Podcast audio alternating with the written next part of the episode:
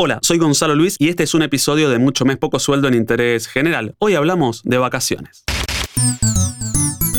Mucho Mes, Poco Sueldo, séptima temporada. ¿Alguna vez fuiste parte de la elite que veranea en abril o preferís agosto y septiembre? Un verdadero lujo para tus finanzas personales, ya que todavía podés pasarla genial y ahorrarte bastante dinero. En estas fechas, muchos destinos siguen siendo tan impactantes como en la temporada alta, pero nos permiten tomarnos más días y subir el nivel del alojamiento por tener precios más accesibles. Antes de empezar a organizar las vacaciones con mi esposa, siempre chequeamos los fondos de ahorro y decidimos cuánto podemos gastar por todo concepto. Nuestro objetivo es disfrutar de las vacaciones sin estrés financiero. Por eso, durante los meses previos, llenamos la alcancía con dinero, porque de otra forma se te escurre de las manos. Con ese dinero hacemos dólar MEP o invertimos en fondos comunes de inversión, obligaciones negociables, plazos fijos y protocolos DeFi. Al colocarlo en estos instrumentos, hacemos que el dinero trabaje para nosotros en vez de nosotros para el dinero. Establecer el tipo de viaje a realizar de forma realista. Siempre queremos tener bien claro de antemano el tipo de viaje que queremos hacer. Por eso conversamos con Alejandro Romeo de Travel Services y le preguntamos cuáles son las ventajas y desventajas de viajar en abril o agosto. Hola, mi nombre es Alejandro Romeo, soy capacitador del área comercial de Travel Services a nivel regional. Dentro del área de capacitación lo que hacemos es entrenar a los vendedores para que tengan las suficientes herramientas para desenvolverse asesorando, cotizando o emitiendo servicios turísticos para los clientes de Travel Services.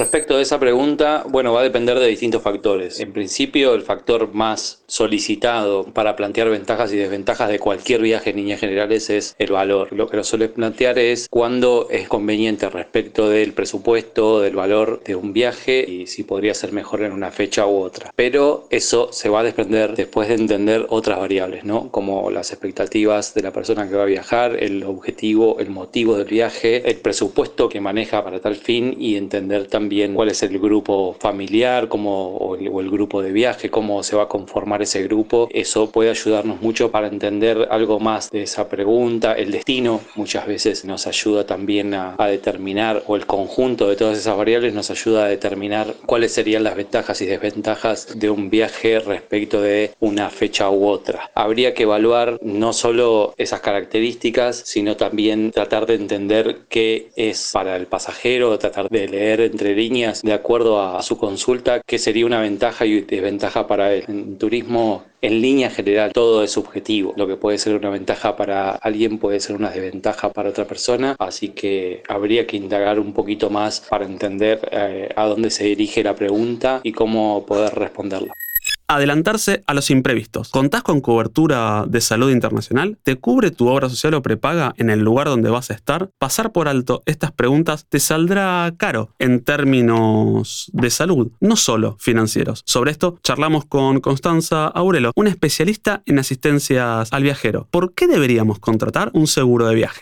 Hola viajeros, mi nombre es Constanza Aurelo, trabajo en turismo y hace seis años que me especializo en asistencia al viajero.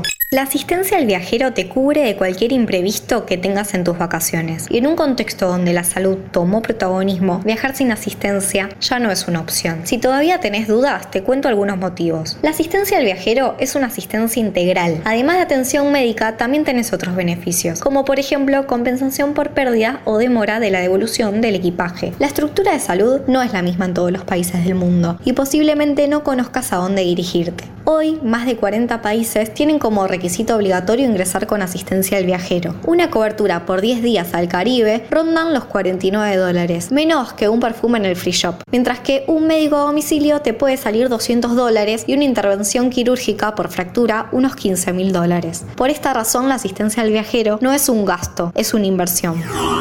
Ojo con los adicionales de la tarjeta de crédito. Si el titular y los adicionales se van de vacaciones por separado, acordá de antemano los gastos en esa tarjeta. El límite no va a aguantar si no se habla. Si este episodio te hizo pensar en tus vacaciones, ya cumplió con su primer objetivo. No naturalices que las vacaciones implican deudas y desajustes financieros. Desde mucho más poco sueldo queremos darte herramientas para manejar tu dinero y episodios como este pueden ayudarte a comprender un poco más sobre tus finanzas personales.